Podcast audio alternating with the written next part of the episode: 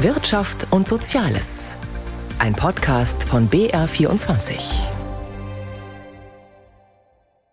Der Bau steckt in der Krise, die Kosten explodieren, steigende Zinsen bremsen die Kreditvergabe, fertige Bauanträge werden storniert. Und so berichtete Bundesbauministerin Clara Geiwitz auf dem Wohnungsbautag in Berlin von einer trüben Stimmung. Die Zahlen der Baugenehmigung gehen seit einem Jahr kontinuierlich zurück. Und das Problem der Materialengpässe scheint sich zwar etwas zu verringern, man muss allerdings auch sagen, äh, die Baumaterialien sind immer noch im Durchschnitt teurer als auf dem Niveau von 2021. Das alles trübt die Stimmung und auch ich habe natürlich hier keinen Anlass zur Freude und werde das auch nicht mit einer Wohlfühlglasur überpinseln. Dafür sind die Fakten zu eindeutig. Das Thema Wohnen ist ein Schwerpunkt heute im Magazin aus Wirtschaft und Soziales. Ich bin Wolfram Schrag. Die Zahlen sind alarmierend. Die Verbände warnen nicht nur vor einem Niedergang der Bauwirtschaft, sondern beim Wohnungsneubau vor einem Kollaps. Deutlich wurde dies auf dem Wohnungsbautag in Berlin, bei dem sich auch die Politik einiges anhören musste. Hans-Joachim Viehweger fasst das zusammen. Sowohl die Zahl der fertiggestellten Wohnungen als auch die Zahl der Baugenehmigungen nimmt deutlich ab. Und schon genehmigte Projekte werden, wie das IFO-Institut meldet, häufig storniert. Das aber ist nur die eine Seite, wie Robert Feiger von der Industriegewerkschaft Bau betont. Gleichzeitig ist aber der Bedarf an bezahlbaren Wohnraum in Deutschland heute so hoch, wie wir ihn auch noch nicht hatten. Insbesondere aufgrund des Zuzugs von Flüchtlingen. Der Mangel an bezahlbarem Wohnraum entwickle sich zu einer Gefahr für die Gesellschaft.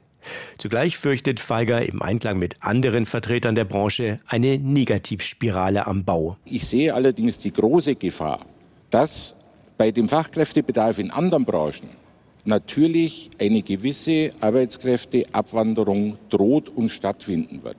Der Wohnungsbau stehe daher vor einem gefährlichen Kipppunkt. Vor diesem Hintergrund verlangt das Bündnis Wohnungsbau schnelle Hilfen von der Politik, wie Christian Staub vom Zentralverband des deutschen Baugewerbes erläutert. Wir brauchen eine Erhöhung der Förderkulisse. Wir brauchen eventuell auch Aussetzung von erhöhten Energiestandards, um eben sofort das Bauen wieder in Gang zu bringen. Also ich melde hier Alarm. Allein für den sozialen Wohnungsbau sollte der Bund weitere 50 Milliarden Euro in die Hand nehmen, in Form eines neuen Sondervermögens was bei Bauministerin Clara Geiwitz, SPD, aber auf Bedenken stößt. Sondervermögen klingt ja mal so super nach einem Batzen Geld. In Wirklichkeit ist es ja ein Batzen Schulden. Das ist eine Forderung, die kann ich verstehen. Auf der anderen Seite ist es so, dass wir natürlich das Grundgesetz sehen müssen. Und das Grundgesetz schränkt auch die Verschuldungsmöglichkeit des Staates deutlich ein. Auch Wirtschaftsminister Robert Habeck gibt den versammelten Branchenvertretern keine feste Zusage. Es gehöre zur Ehrlichkeit zuzugeben, dass wir nicht alles und überall verbilligen können, wohl aber gezielt im sozialen Bereich und im ökologischen Bereich die Unterstützung gewähren können, die die Volkswirtschaft tragen kann. So müsse man prüfen, wie vorhandene und möglicherweise an anderer Stelle eingesparte Mittel gezielt für die Bauwirtschaft eingesetzt werden könnten, so der grünen Politiker.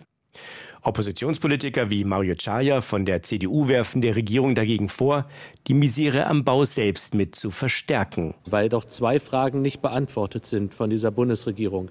Die erste Frage ist, was kommt auf mich zu? Und die zweite Frage ist, welche Förderung bekomme ich? Das gelte gerade für die energetischen Vorgaben im Gebäudesektor, Stichwort Heizungen. Doch auch die Vertreter der Bauwirtschaft sehen hier ein großes Problem. Die Kosten am Bau hätten sich nicht nur durch die höheren Preise für Baumaterialien oder die gestiegenen Zinsen erhöht, sondern auch durch die immer strengeren Auflagen, von Stellplätzen über die Gestaltung von Außenanlagen bis hin zu den Anforderungen zur Energieeffizienz. Uns geht das Geld aus für all diese Maßnahmen, die jetzt von uns gefordert werden. Das ist die Wirklichkeit. Sagt Axel Gedaschko vom Verband der Wohnungs- und Immobilienunternehmen.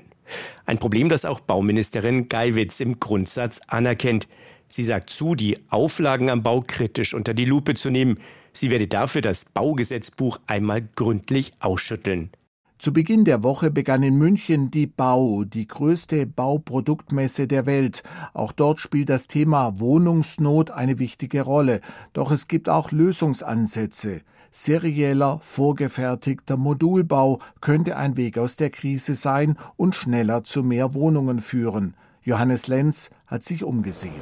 Ein Holzkasten, Fünf Meter lang, drei Meter hoch und drei Meter tief. Von außen sieht er aus wie ein recycelbarer Container für ein Frachtschiff. Aber dieser Container aus Holz ist ein Badezimmer. Genau, jetzt stehen wir hier direkt vor dem Modul, kommen durch eine klassische Türöffnung rein, wo nachher auf der Baustelle nur noch die Türzage reingesetzt wird. Ein Bad mit einer 1,20er Bewegungsfreiheit, altersgerecht ausgeführt, barrierearm. Wir haben hier die Möglichkeit, mit der Barrierefreiheit sogar direkt in die Dusche reinzukommen. Jonas Blomeyer, Modulbauexperte von der Firma Tico, führt auf der Messe Bau in München durch das Modulbad. Modulbau bedeutet, Baueinzelteile werden nach dem Baukastenprinzip industriell vorproduziert und dann zusammengesetzt. Sie sind am Computer designt und lassen sich in verschiedenen Varianten zusammenbauen. An den Wänden echte Keramikfliesen, raumhoch. Ein Waschbecken, eine Dusche, ein WC. Nach von der Stange sieht das hier aber erstaunlicherweise nicht aus. Wir stehen jetzt hier in dem Modul drin und es wirkt eigentlich wie dein zu Hause selbst individuell gebautes Bad, sehr hochwertig und nach einem echten Raum mit einer Holzdecke, mit LED-Spots, die direkt schon mit verbaut sind. Eine angenehme Raumhöhe wie in einem individuell ausgebauten Bad. Es sieht aus wie in einem neu gebauten Einfamilienhaus mit Massivwänden. Aber klingt es auch so? Das hier ist eine doppelte Holzrahmenkonstruktion. Eher hohl wie eine Gipswand. Jonas Blomeyer ist aber ganz wichtig, er baue keine 0815 Bäder von der Stange. Modulbau sei etwas komplett anderes. Sein Argument? Schließlich könne man das Innere des Bads auch ganz individuell gestalten, zum Beispiel mit bunten Fliesen. Es geht über den Grünton, eigentlich die ganze Farbpalette einmal durch, über dann Blau, ein relativ helles Gelb, verschiedenen Rottönen. So hat wirklich der Kunde auch die Möglichkeit, eigentlich aus 100 verschiedenen Farben und verschiedenen Oberflächen bis zu 1000 verschiedene Farb- und Oberflächenvarianten hier in diesem Modul zu verbauen. Er verspricht hohe Planbarkeit des Bauprojekts und weniger Lieferschwierigkeiten auf der Baustelle. Das soll sich auch beim Preis bemerkbar machen. Vor allem bei hoher Stückzahl lohne es sich. Wir haben einen ganz aktuellen Preisvergleich äh, von einem äh, Projekt in Berlin in der Stückzahl 15 und da kommen wir auf 30 Prozent Preisersparnis, wenn wir rein die Herstellkosten betrachten. Da ist noch nicht mit eingerechnet, dass wir bis zu drei Monate Bauzeitverkürzung haben bei einem Projekt in der Größe und keinerlei Qualitätsmängel, die auf der Baustelle behoben werden müssen. Denn auf der Baustelle selbst braucht es weniger Gewerke. Vor Ort sind nur noch der Trockenbauer und der Heizgas-Wasserinstallateur. Die anderen können flexibel in der Vorproduktion arbeiten. Fliesenleger zum Beispiel. Ein wichtiger Vorteil angesichts des größten Problems in der Branche. Wir sind ja auf dem Markt gerade eher in der Situation, dass wir einen absoluten Mangel an Fachkräften haben. Und wir ermöglichen auch den Fachkräften, die in anderen Bereichen gar nicht mehr arbeiten können, zum Beispiel Teilzeit bei uns, äh, ne, ne, ihren Job auszuführen. Und gleichzeitig unterstützen wir eigentlich die Gewerke vor Ort. Fazit? Kürzere Bauprozesse brauchen weniger Strom und Benzin. Wenn Jonas Blomeyer und sein Team die einzelnen Module in der Werkhalle vorfertigen, entsteht auf der Baustelle weniger Abfall und Bauschutt. Auch das schont Ressourcen. Damit ist der Modulbau nicht nur billiger, sondern benötigt auch weniger Ressourcen und schont damit die Umwelt. Mit Modulbau ist es auch möglich, einzelne Teile wiederzuverwenden oder an anderer Stelle weiterzunutzen. Zum Beispiel, wenn man irgendwann das Haus vergrößern will. Deutschland wird immer älter und die Älteren werden immer ärmer. Immer mehr Rentnerinnen und Rentner werden sich das Wohnen deshalb künftig nicht mehr leisten können. So das Pestel-Institut. Die Wissenschaftler haben dazu auf der Messe Bau in München eine Wohnungsbausozialstudie vorgelegt. Die Ergebnisse sollen die Politik aufrütteln. Walter Kittel mit Einzelheiten. Die Uhr tickt, der Zeitraum, dass geburtenstarke Jahrgänge das höhere Alter erreichen, rücke immer näher, so der Vorstand des Eduard Pestel Instituts, Matthias Günther. Es sind also sehr starke Jahrgänge, die demnächst das höhere Alter erreichen werden und wir sind darauf schlecht vorbereitet, das muss man einfach so sagen. Die Anzahl seniorengerechter Wohnungen sei bei weitem noch nicht ausreichend, gerade weil der Anteil der älteren Bevölkerung wachse und viele seniorengerechte Wohnungen zurzeit auch falsch belegt seien. Von der Größenordnung haben wir im Moment etwa 1,2 Millionen seniorengerechte Wohnungen, also die weitgehend barrierearm sind. Aber nur in der Hälfte dieser Wohnungen leben auch tatsächlich Senioren. Denn der Mietwohnungsmarkt ist frei und vor allem in Großstädten hart umkämpft. Viele Seniorinnen und Senioren würden auch aus Kostengründen häufig in ihren alten Familienwohnungen bleiben. Pflege in den eigenen vier Wänden sei dort nicht immer möglich. Die Betroffenen müssten in stationäre Pflegeeinrichtungen ziehen ziehen. Das ist nicht nur individuell schlimm, es ist auch gesellschaftlich schlimm, weil es einfach teuer ist. Aber auch zu Hause wohnen bleiben kann sehr teuer sein, kritisiert die Pestel-Studie. Die Rentenentwicklung sei zu gering und die Inflation zu hoch. 2018 hätten rund 40 Prozent der Seniorenhaushalte als Eigentümer in ihrer Wohnung oder ihrem Haus gelebt, aber nur ein Nettoeinkommen von unter 2000 Euro im Monat gehabt. Damit seien kaum Modernisierungen finanzierbar. Ebenso könnten Mieterinnen und Mieter mit niedrigen Renten keine höheren Mieten aufgrund von Modernisierungen bezahlen. Das heißt, wir haben schon grob über den Daumen 50 Prozent der Seniorenhaushalte, die erhebliche Probleme haben, künftig eben das Wohnen noch zu stemmen. Bundesbauministerin Clara Geiwitz will der Wohnungsnot in Deutschland auf verschiedenen Wegen begegnen.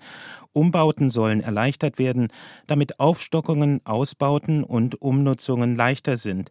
Außerdem kritisiert sie zwingende energetische Sanierungen, wie sie die europäische Gebäuderichtlinie vorsieht. Es gibt natürlich auch Gebäudebesitzer, die sich das nicht leisten können.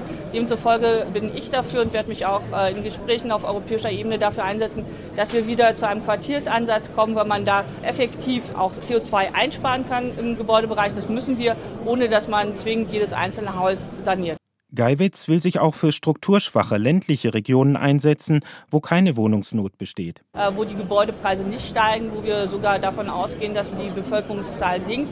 Und da müssen wir die Möglichkeit haben, für diese Bereiche auch Ausnahmeregelungen zu machen, weil es sonst ökonomisch für die Besitzer gar nicht darstellbar ist. Alle Hausbesitzerinnen und Hausbesitzer seien aber gut beraten, Geld für energetische Sanierungen zurückzulegen. Es würden jedoch keine Sanierungsauflagen beschlossen, die dazu führen könnten, dass Menschen aus finanziellen Gründen ihr Zuhause verlieren. Doch der Wohnungsbau ist nicht das einzige Thema, das für Unruhe sorgt, auch das Heizen, vor allem dann, wenn Gas- und Ölheizungen nicht mehr verbaut werden dürfen. Der EU-weite Emissionshandel mit CO2-Zertifikaten werde künftig fossile Brennstoffe unwirtschaftlich machen, heißt es von der Ampelregierung. Das betrifft dann aber auch die deutschen Kohle- und Gaskraftwerke, von denen vorerst mehr gebraucht werden denn auch Strom muss erzeugt werden und wird damit auch teuer bleiben, wie Felix Linke erklärt. Gas, Öl und Benzin wird allein dadurch teurer, dass die Preise für die damit verbundenen Verschmutzungsrechte in Form von Emissionszertifikaten kräftig anziehen. Leider dürfte das auch für den Strom gelten, mit dem die Ampelregierung die Energiewende forciert. Aufs Jahr gesehen wird zurzeit nur knapp die Hälfte des Stroms in Deutschland mit emissionsfreien, erneuerbaren Energien wie Wind und Sonne produziert. Doch gerade in der Heizperiode im Winter wenn die Wärmepumpen laufen und auch sonst mehr Strom verbraucht wird, fällt die Photovoltaik mit ihrem Sonnenstrom weitgehend aus. Der Anteil von Kohle und Gas im Strommix steigt dann deutlich und mit ihm die benötigten Zertifikate. Der CO2-Anteil für eine Kilowattstunde Strom ist im Schnitt etwa doppelt so hoch wie bei einer Kilowattstunde Erdgas. Auch wenn Wärmepumpen effizienter sind als Gasheizungen beim Verbrauch, werden für beide in den nächsten Jahren ähnlich viele Zertifikate gebraucht, wegen des hohen Anteils fossiler Energie bei der Stromerzeugung. Verbessern kann sich die Situation für die Besitzer von Wärmepumpen nur dann, wenn der Ausbau der erneuerbaren Energien aus Wind, Sonne oder Biomasse schneller steigt als der Stromverbrauch. Aktuell lässt sich der zunehmende Verbrauch mit Wärmepumpen und E-Autos kurzfristig nur mit mehr fossilen Energieträgern auffangen. Mehr als ein Dutzend neuer Gaskraftwerke wurden dafür bundesweit genehmigt. Einige alte Kohlekraftwerke lassen sich schnell wieder in Betrieb nehmen.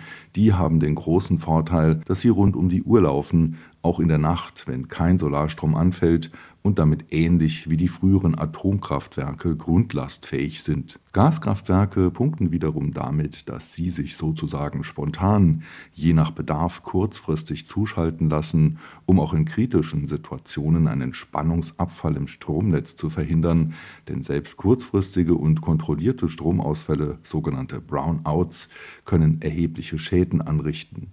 Eine Idee ist es, überschüssigen Strom, der vor allem im Sommer von Windkraftanlagen produziert wird, zu speichern, bis er gebraucht wird. Dabei geht aber viel Energie verloren. Noch mehr Strom bräuchte man zur Herstellung von Wasserstoff, um den als Brennstoff zur Wärmegewinnung oder erneuten Stromerzeugung zu nutzen. Alle diese Pläne würden eine wesentlich höhere Stromproduktion erfordern, die derzeit noch nicht konkret absehbar ist. Aktuell ist es umgekehrt. Wir haben immer noch viel zu wenig Ökostrom und wenn es ungünstig läuft, wird der zusätzliche Verbrauch schneller steigen als die Umstellung auf Erneuerbare.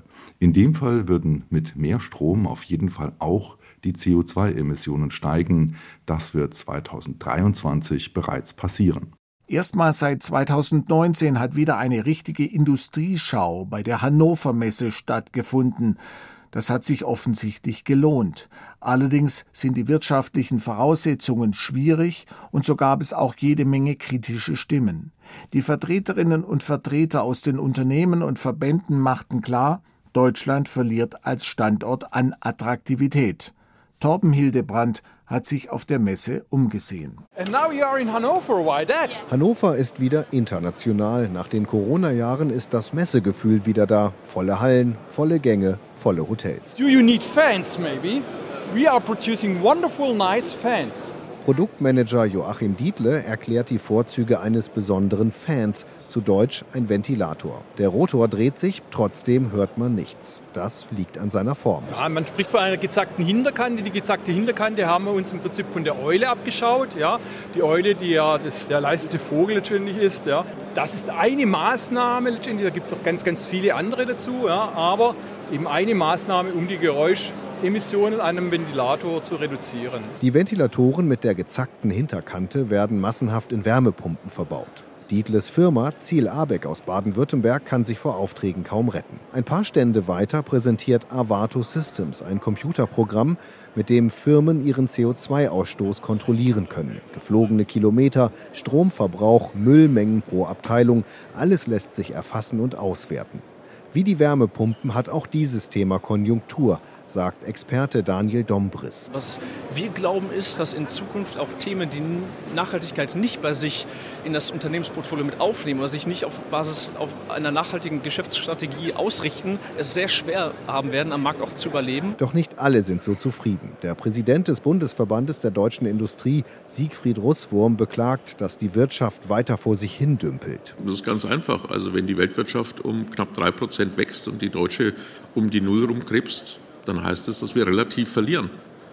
Wenn internationaler Handel deutlich ansteigt und wir schaffen ein, anderthalb, zwei Prozent, dann ist auch das ein relativer Verlust an Wettbewerbsstärke. BDI-Chef Russ Wurm und andere Branchenvertreter fürchten, dass Unternehmen zunehmend ins Ausland abwandern, wo sie weniger Steuern zahlen, die Beschäftigten weniger kosten und die Energiepreise günstig sind. Investiert, meine Damen und Herren, wird da, wo sich Investitionen rechnen und wo es zügig vorangeht. Für den baden-württembergischen Ventilatorenhersteller Ziel Abeck rechnet sich ein neues Werk in Polen. Produktmanager Dietle sagt, die Produktion müsse nah am Kunden sein. Und nicht nur in Polen entsteht ein neues Werk, auch in den USA. Auch die ganzen Transportwege sind im Prinzip CO2-Emissionen, sind Kosten. Ja, das werden wir auf Dauer uns nicht leisten können. Ja. Von daher müssen wir dort produzieren, wo unsere Kunden sind. Und auf der anderen Seite kommen natürlich dann eben ganz klar betriebswirtschaftliche Aspekte dazu, wie Energiekosten. Nicht nur die Energiekosten bremsen die deutsche Industrie, auch die Bürokratie.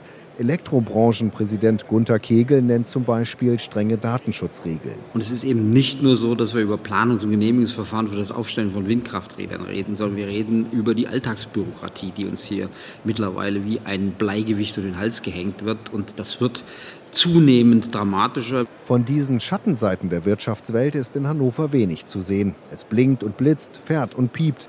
Vom selbstfahrenden Paketlieferwagen über Hydraulikpumpen und Hebebühnen bis hin zu 5G-Übertragungsnetzen. Das hebt die Stimmung in schwierigen Zeiten.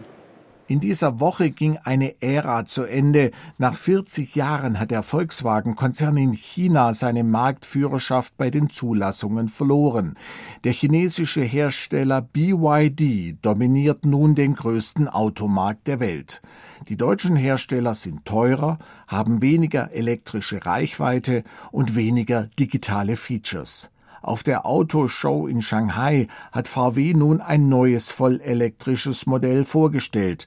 Ob das reicht, erklärt Eva Lambi-Schmidt. Der Countdown läuft. Gebannt schauen Journalisten und Influencer auf die große Leinwand. Der neue ID7 von Volkswagen soll ein Zeichen setzen, wo es in Zukunft hingeht. Modern, innovativ, digital. Die Erwartungen sind groß. Doch die ersten Bilder auf der Leinwand wirken wie ein totaler Kontrast. Retrobilder von alten Volkswagen werden gezeigt. Bevor es modern und futuristisch wird, setzt VW auf Tradition und altbewährte Qualität. Curtain, right? Der Vorhang geht auf, digital auf der Leinwand. Dann fährt der ID7, die erste voll elektrische Limousine von VW, mit einer Lichtershow auf die Bühne. Im Herbst soll sie in Europa und in China auf den Markt kommen und für Volkswagen das Blatt wenden in Richtung mehr Zukunft. Doch die scheint in Shanghai längst abgefahren. Der Verkehr in Shanghai ist vergleichsweise leise. Überall, wo man hinschaut, Elektroautos. Man erkennt sie an den grünen Nummernschildern. Mehr als 50 Prozent aller Neuzulassungen in Shanghai waren im vergangenen Jahr Elektrofahrzeuge inklusive Plug-in-Hybride. Davon viele einheimische Automarken wie BYD, NIO und Xpeng. Deutsche Autos sind zwar auch im Stadtverkehr präsent, jedoch häufig mit blauem Nummernschild. Das heißt, sie haben einen Verbrennermotor. Nur wenige sind grün.